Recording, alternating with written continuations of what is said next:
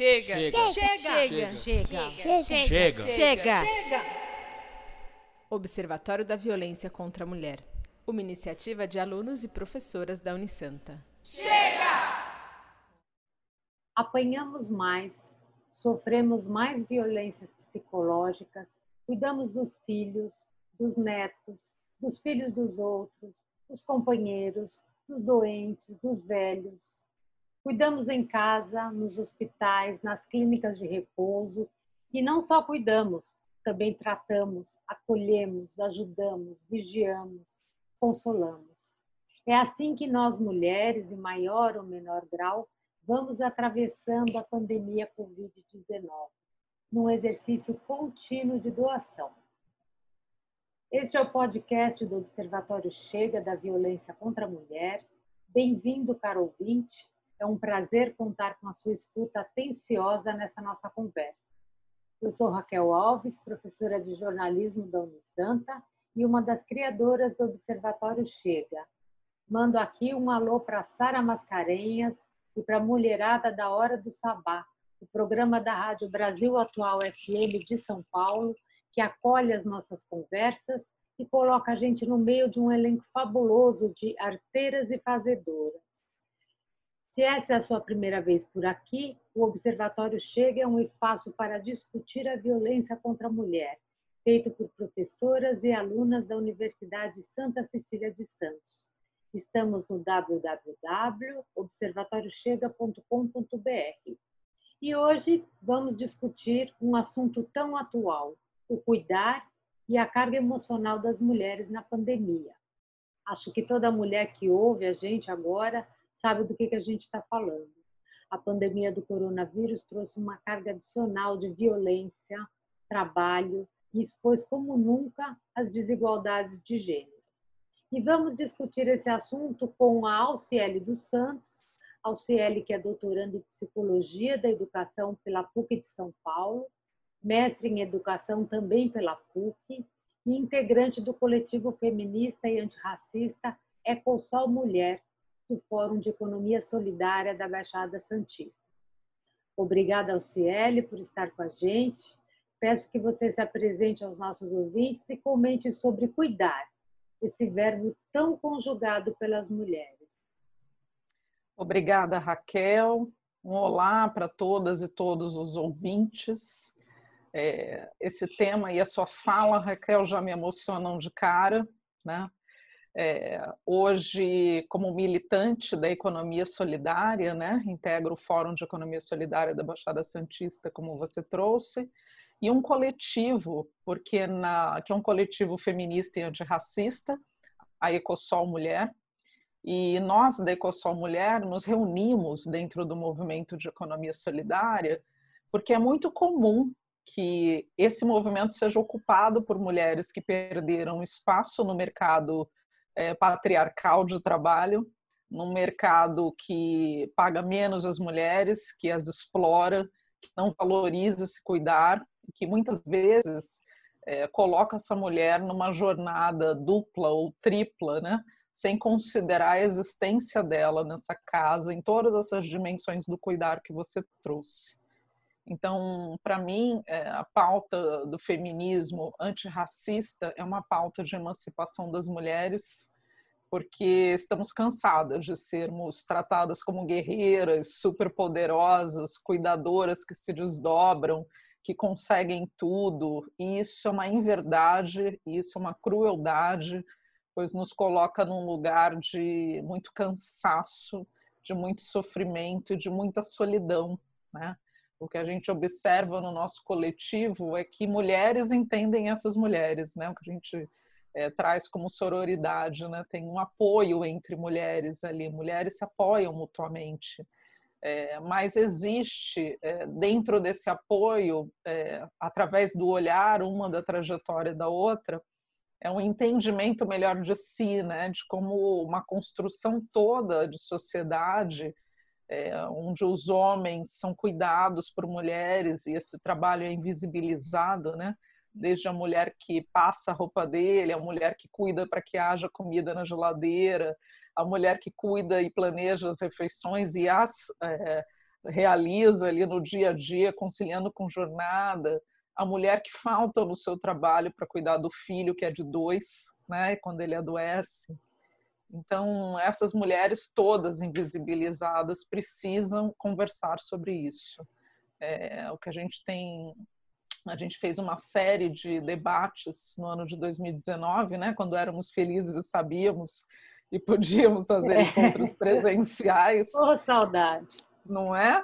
É, e foram encontros para dar vez e voz às mulheres, né? Porque nós não conseguimos no dia a dia falar sobre feminismos, né? A gente não consegue falar sobre isso. E é por isso que a gente abre esse espaço também, Océlia, porque a gente entendeu, tratando do tema violência contra a mulher, que a violência contra a mulher não é uma estatística de feminicídio, né? Ela é uma violência muito cotidiana muito próxima da gente e muito insidiosa, né? Muito naturalizada também. E é por isso que a gente escolhe esse caminho de estar promovendo essas conversas, como é que a gente está fazendo aqui hoje, para fazer reverberar esse nosso grito aí, né? Porque a gente chega num, num momento de exaustão mesmo, né? Exato. Obrigada pelas suas reflexões, pela sua apresentação. Está aqui com a gente também a Mileide Muniz da Cunha. Ela é enfermeira na Prefeitura de Praia Grande, atua no programa Saúde da Família, é também consultora em amamentação e tem uma experiência pessoal muito desafiadora aí com cuidar nesses tempos de pandemia. Mileide, obrigada pela participação. Eu queria também te pedir para perguntar já de cara para você de quantos cuidados é feita a sua rotina. Nossa, é, são vários, né? É, em casa, cuidados né, com, com o pessoal de casa, aí vem para a unidade de saúde da família, tem muitos cuidados aqui. É, com a consultoria de amamentação, que é uma segunda etapa, né, quando, quando acaba a minha rotina na saúde da família, também vem outros cuidados, né, com cuidados com uma outra família, com criança, com a poetra, então são muitos, muitos cuidados. E essas pessoas que você cuidam, geralmente também, quando mulheres, também chegam aí sobrecarregadas, né? Sim, muitas, muitas. É, a gente, esses dias a gente estava conversando sobre isso, né? Eu e os outros profissionais é, da unidade que eu trabalho, o, o quanto, né? A gente teve de atendimento de mulheres, né? É, que vinham exatamente com essa queixa de que estavam exaustas, de que não estavam aguentando é, esse, esse cuidado que teve que mudar, né, por conta das crianças não irem para a escola e elas terem que dar conta do serviço, terem que dar conta da, da casa e da criança em casa. Muitas vieram é, até questionando sobre ter que é, deixar do emprego por ter que ficar em casa, né, e cuidar das coisas de casa e que estavam muito sobrecarregadas. É, não é fácil. É, no ano passado, teve um estudo até do Hospital das Clínicas da Faculdade de Medicina de São Paulo que dizia que as mulheres apareciam em primeiro lugar aí nas pesquisas com sintomas de depressão, ansiedade e estresse. Eu acho que esse estado mental tem a ver com a sobrecarga mesmo. É, queria saber especificamente sobre a pandemia. O que, que isso impactou assim a vida de vocês e pessoas próximas? Olha, é, na verdade veio uma, tipo assim, a gente já se sente é, sobrecarregada, mas é uma, é, aumentou, né? Essa carga aumentou porque além da, das preocupações, né? Além do, do que eu já tinha que cuidar antes, né? Dobrou essa preocupação e esse cuidado porque eu tive que ter um olhar atento aos cuidados das minhas pacientes, né, dos meus pacientes da unidade, porque muitos acabaram deixando de, é, de vir na unidade de cuidar da sua saúde, e aí a gente tem essa responsabilidade de, de fazer eles Você retornar, de fazer... Covid na unidade também, Milady? Sim, sim, exatamente. E isso também aumentou é, a nossa preocupação e o nosso cuidado, porque a gente tinha que continuar dando cuidado para os pacientes que já frequentavam, né, diabéticos, hipertensos, gestantes, e ter o cuidado de dar o atendimento para esses pacientes de Covid sem colocar em risco as outras pessoas que vinham aqui por, por outros motivos, né? E, e colocar a... em risco também, né? Exatamente, exatamente. E aí vem aquela preocupação da gente se cuidar para não levar né, a, a doença para casa, porque tem esse cuidado com os nossos, o nosso, nossa família também. E eu tinha o atendimento né, de consultoria fora daqui, que também é quando a gente começou a atender pacientes com Covid aqui, eu tive que parar, porque eu jamais ia colocar né, a vida de outra pessoa em risco. Então, também, só que não queria deixar de ter esse cuidado com as pessoas que me procuravam, então tentei fazer de forma online a consultoria. Então, até a gente conseguir se adequar e conseguir fazer o trabalho de uma forma é, é, mais certinha, porque então no começo estava todo mundo perdido, né? Não se sabia ao certo o que que o que que era o Covid, né? É, como que estava realmente, né? O, o caso de, de, infecção por Covid. Então no começo foi bem turbulento, assim. E, e essa sobrecarga, assim, tipo, aumentou acho que mil vezes aí, né? Porque era muita preocupação, muita coisa para se preocupar e, e muito cuidado para ter, né? E se reinventar a todo momento, se reinventar aqui, se reinventar em casa, na consultoria, para poder dar conta de tudo. Agora eu vou perguntar para a Ciele, tem um dado aqui que metade das brasileiras passou a cuidar de alguém durante a pandemia. Esse dado é de uma pesquisa da, da ONG Gênero e Número e da Sempre Viva Organização Feminina. Então, mulheres que tinham lá os seus encargos, as suas vidas, e elas tiveram, 50% delas tiveram que assumir mais um compromisso de cuidar de alguém na pandemia.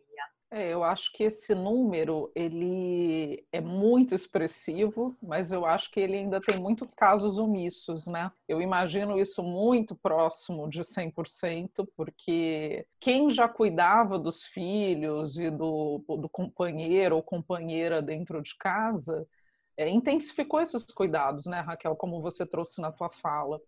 A minha atuação é na área de educação, então eu estou muito próximo de escolas. E eu vi a dor que foi para as mulheres professoras, como foi difícil se manter numa jornada de trabalho remoto, que foi o que aconteceu em 2020. Então, de repente, a casa que ela tinha que manter provida, arrumada, limpa e organizada, além de tudo, estava devassada através da câmera do computador para a casa de todos os estudantes. Então, é. o barulho do cachorro, o choro do filho, isso, as isso. coisas fora do lugar e todo o caos né, de quem é, trabalha dentro de casa subitamente, não teve tempo de se organizar para isso em nada, explodiu né, para essas mulheres que não tiveram tempo de sequer redesenhar sua trajetória profissional, porque você ser professora em uma sala de aula é uma coisa, você ser professora na sala da sua casa acessando a sala, o quarto, a cozinha da casa dos seus alunos, simultaneamente, é outra bem diferente. Então, eu vi muitas colegas adoecerem. Eu tenho colegas que hoje estão vivendo à base de medicamentos, e não só é, para doenças emocionais, para doenças físicas, em virtude de não conseguir ter um momento de alongamento, de terem engordado, de trabalharem sentadas por horas, com as pernas com inchaço, trabalhar em período menstrual, trabalhar com cólica, trabalhar com amamentando, né, Milady? É. Quantas mulheres é, somaram as cargas muito lindas de home working, né, de fazer home office, né, numa casa que não tinha infraestrutura nenhuma para ser escritório e onde ninguém podia apoiá-las nessa jornada. Isso sem falar, né? A gente está falando aí de um cenário de classe média, mas tem todo outro cenário das Sim. mulheres que tiveram as creches fechadas e que Exatamente. deixaram de ter assistência mínima para os seus filhos se alimentarem, serem cuidados quanto à saúde. E me doeu muito também no meu percurso não poder ir para frente dessa militância, né? Não poder reunir essas mulheres num salão no sábado, como nós fazíamos né, com a sua mulher, para conversar, para se apoiar, para se abraçar. Então, a, a parada que os movimentos sociais também tiveram que dar na acolhida dessas mulheres em situação de vulnerabilidade também foi muito dura, tanto para quem é, tem uma identificação e atua né, no movimento, como eu e outras é, companhias. Eu acho até que no momento que o movimento ganhava força, né? Eu acho uhum. que a gente já fez um 8M para quem participou lá no Centro São Vicente ano passado, que foi bastante significativo e a gente está mobilizado sim, mas é, a condição de prover, promover qualquer coisa num cenário de que acaba de ser decretado de faixa vermelha complica, né? Sim, tem toda uma responsabilidade também colocada, né? É, as mulheres indígenas, as mulheres quilombolas. Então, quantas mulheres se viram desassistidas pelos equipamentos, inclusive governamentais, né, que já são tão alheios em políticas públicas em atendimento, nesse período de pandemia. Então, acho que tem muitas mulheres invisibilizadas que não são alcançadas pelas estatísticas, mas as estatísticas desses institutos são importantes porque trazem pelo menos esse tema como pauta. Né? Mileide, na sua, no seu trabalho de consultoria é, voltado para a amamentação, como é que foi, como é que tem sido aí esse período, né? Se a gente lembrar que também as mulheres grávidas é, são um contingente aí mais vulnerável, né, com relação a, ao ataque da Covid. Como é que tem sido esse trabalho aí? Olha, tem sido desafiador, porque logo no começo, né, igual eu falei, como a gente ainda estava bem, quando a gente estava bem no início da pandemia, não teve jeito, né? Não tinha como ir até, até essas mulheres para não colocar a saúde dela nem dos bebês em risco. Então, era tudo de forma online. A gente sabe que, assim, ajuda muito, né? A, a forma online, mas não é a mesma coisa de você estar tá ali junto com ela e, e, ajudando, né? Colocando a mão na massa ali, literalmente. É, mas foi uma coisa que ajudou muito. É, agora que eu estava começando a colocar de novo essas visitas em dia, quando realmente não dava, tipo, a mulher falou assim, ah, não estou conseguindo sozinha, então preciso que você venha aqui. Então, eu estava começando a ir lá, né, porque aqui também, no, na unidade também deu uma, uma espaçada, veio mais funcionários também, então é, não precisaria estar com paciente de Covid. Teve aqui mesmo na, na, na cidade, é, teve vários polos abertos aí para atendimento de Covid, então melhorou bastante. Então eu consegui é, me sentir segura para poder ir até a casa dessas mulheres. É, mas ainda assim me seguro bastante, só vou realmente quando é necessário, quando não tem, mesmo quando ela não consegue é, fazer as orientações que eu dou de forma online para realmente não colocar né, a saúde de ninguém em risco. Mas é, está sendo bem desafiador, né? Porque a gente vê essa necessidade delas precisarem de atendimento, delas precisarem de orientação e a gente tem que se limitar ali para poder conseguir dar essa assistência. E é outra coisa que eu acho que tem a ver com, com o fato das mulheres estarem conversando mais hoje, né? Sobre esses temas. A própria questão do aleitamento materno, eu acho que passa por aí também. Porque sempre foi é, nos dado como uma coisa natural e que você vai fazer e tirar de letra. E não é assim, é um processo dolorido, é um processo cheio de incerteza, é um processo muitas vezes complexo, né? E hoje a gente pode conversar sobre isso, né? O que eu já acho um avanço. Porque Sim, foi... e não é muito falado, né? É, é, além de ser romantizado, é. além dele ser muito romantizado, ele não é falado é, o que eu vejo muito da, da, das pessoas que eu atendo, tanto no, é, no posto de saúde quanto os particulares, é que em nenhum momento o ginecologista né, falou, o médico falou sobre a amamentação. E hoje eu acho que a gente tem pelo menos mais possibilidade de se apoiar e de conversar sobre isso e de assumir. É difícil pra caramba. É difícil amamentar até que você Exato. entre ali na conexão, acerte o ritmo e aprenda. Estou falando de orelhada, de experiência pessoal, não sei profissionalmente como é que você vê isso, Milady, mas para mim a lembrança que eu tenho foi de um começo muito é, difícil, complexo e que sobre o qual eu não falava, porque eu achava que o meu papel era de resignadamente estar ali, dar o meu melhor e aquilo ia fluir e eu tinha uma apreensão e uma culpa, porque não estava sendo assim, né? Não estava uhum. sendo aquele idílio, né? Estava sendo um processo difícil, né? Mas é isso mesmo, tem essa fala de que o bebê já nasce sabendo mamar e que toda mãe já sabe, já sabe amamentar. e se ela não sabe, é algum problema com ela, né? Que ela não tem que é. precisar de ninguém para poder ensinar ela a amamentar. É, é, é, muito essa fala mesmo. Hoje em dia eu ouço muito é, as mães falando isso, né? E quando eu vou na casa de, de alguma mulher e tem, por exemplo, a mãe dela ou a sogra, você vê que é, elas têm aquelas coisas de falar assim, ah, nossa, mas precisava disso, né? Precisava a pessoa vir aqui para poder se ensinar a amamentar. É, é, é bem complicado. Até aqui, é. no, quando a gente ainda estava podendo fazer os grupos né, de, de gestante, que foi bem lógico, a gente estava com um grupo maravilhoso, que muitas, muitas gestantes vinham, e aí eu comecei a pedir que elas trouxessem a rede de apoio delas, se fosse a mãe, a avó, o marido, que viessem uhum. todos para poder ter a mesma orientação e ajudar essa mulher com orientações corretas, né? E, e quando elas vinham e a gente dava esse tipo de informação, era muito interessante. Porque depois elas devolviam para a gente, depois que o bebê nascia, falavam, olha, é, meu marido está comigo e ele lembra de tudo que você falou nas reuniões. A minha mãe mudou completamente o pensamento dela, então agora ela não fica querendo que eu dê uma madeira para meu filho, ela entende que eu posso amamentar. Então é uma coisa muito legal, né?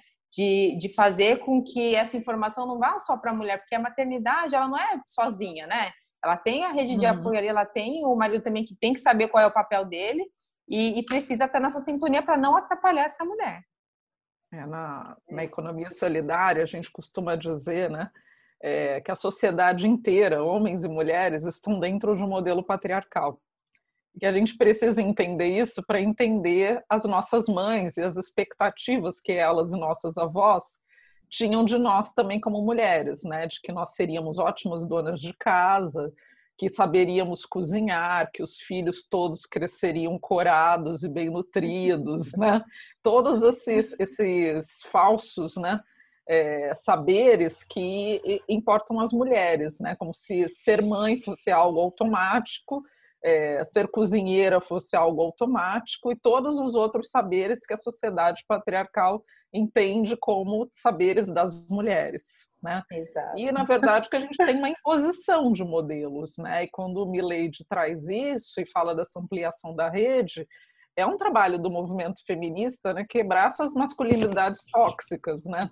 De que o trabalho de manter o filho nutrido é só da mãe, de que o trabalho Exato. de cuidado com a casa é só da mãe é, uhum. ou da uhum. esposa, é, então, quebrar isso também depende é, de a gente educar. Né? Então, o papel da escola, por exemplo, né? outro dia eu me vi discutindo é, com um jornalista essa questão na, no, na formação das crianças, né? no currículo das escolas, no plano, no livro didático. Né? A gente precisa ter as pautas é, feministas que não são pautas do movimento feminista, das marchas e tal, que tem sua legitimidade, e sim pautas da, da educação né. Exato, pautas de direitos humanos, que vai fazer com que as pessoas vivam melhor, se apoiem, que as casas sejam mais colaborativas, que as famílias não sejam massacres das mulheres que estão como responsáveis né, desses lares de uma maneira muito solitária. Né?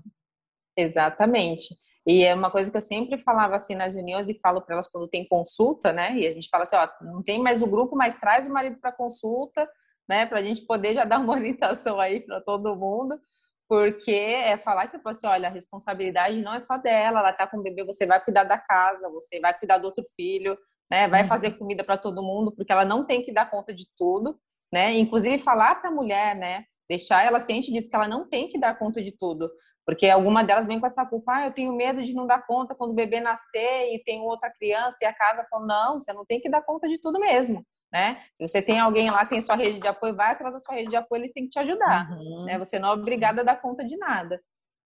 Sim. É, é duro. É, se a gente não, não se mobiliza, não amplia essa rede, não amplia o debate, a gente vai não consegue escapar dessas estruturas aí patriarcais que a Alciele tão bem colocou. Meninas, a conversa está muito boa, mas infelizmente o nosso tempo está se esgotando. Eu quero agradecer demais a presença de vocês e pedir que vocês mandem aqui o, o recado final de cada uma. Começando pela Alciele, por favor. Bom, Raquel, uma delícia realmente papo, um papo necessário, um papo que alimenta a cada uma de nós no individual, mas também é, que ganhe escuta né, com outras mulheres que vão nos ouvir, que vão também pensar nas suas individualidades. É, minha fala final é nesse sentido, né, que cada mulher possa manter algum espaço de individualidade nesta pandemia, senão os adoecimentos chegam. Essa mensagem vai especial para as minhas colegas educadoras. Está muito difícil ser professora é, e ser mãe, e ser esposa e acumular tantos papéis numa escola, né? Que agora quer se definir como híbrida é, e que acontece dentro e fora do prédio da escola e que a gente sabe que ser humano só tem um, né? Ainda não tem um hibridismo da UCL, então é uma coisa de cada vez. E, e eu acho que eu quero, assim, referendar essa fala da Milady e convidar também as mulheres a, a pensar que que bom que a gente não consegue tudo. É, nós estamos nas redes sociais, o Fórum de Economia Solidária da Baixada Santista, tem bastante conteúdo feminista no nosso canal de YouTube, então convido também as pessoas a se inscreverem e assistirem. Você pode dar o endereço para a gente, por favor, do YouTube? Sim, é só procurar no Fórum de Economia Solidária da Baixada Santista. Tem bastante live sobre feminismos, decolonialidade, é, tem muitos temas interessantes ali com, com gravações de conteúdo para as pessoas. Obrigada. Você vai voltar aqui muitas vezes, Alciele tem muitos conteúdos para a gente explorar aí nessa que pauta bom. que você já falou. Muito obrigada. Mileide, você pode, por favor, fazer a sua despedida aqui dos nossos ouvintes? Posso sim, foi um prazer estar aqui com vocês, agradeço muito o convite. E a minha fala final também é que as mulheres é, tenham um tempo para si, tenham um tempo para se cuidar, né? É, a gente pega essa responsabilidade de cuidar do outro e acaba esquecendo da gente, mas que elas consigam ter esse tempinho, porque é muito importante para a saúde mental, para a saúde do corpo, né? E que é, façam um esforço para ter esse tempo para cuidar de si. Muito obrigada, Mileide. Muito obrigada, meninas. A gente vai se juntar mais vezes, a gente vai continuar ativa, a gente vai continuar tocando nessas questões que nos oprimem, né? Eu acho que é importante que a gente não desmobilize, não solte a mão, e continue levando adiante esse ideal de uma sociedade um pouco mais igualitária, né? Se você ouvinte quer saber mais sobre o nosso trabalho, acesse www.observatoriochega.com.br. Conta pra gente se você gostou desse conteúdo, se quer saber mais sobre esse assunto. Esperamos você também no nosso Instagram, observatório, arroba Observatório Chega, e no Facebook, Observatório Chega. Muito obrigada à turma da Hora do Sabá, muito obrigada às nossas participantes dessa conversa inspiradora e muito obrigada a todos os ouvintes por estarem com a gente até agora. Até a próxima.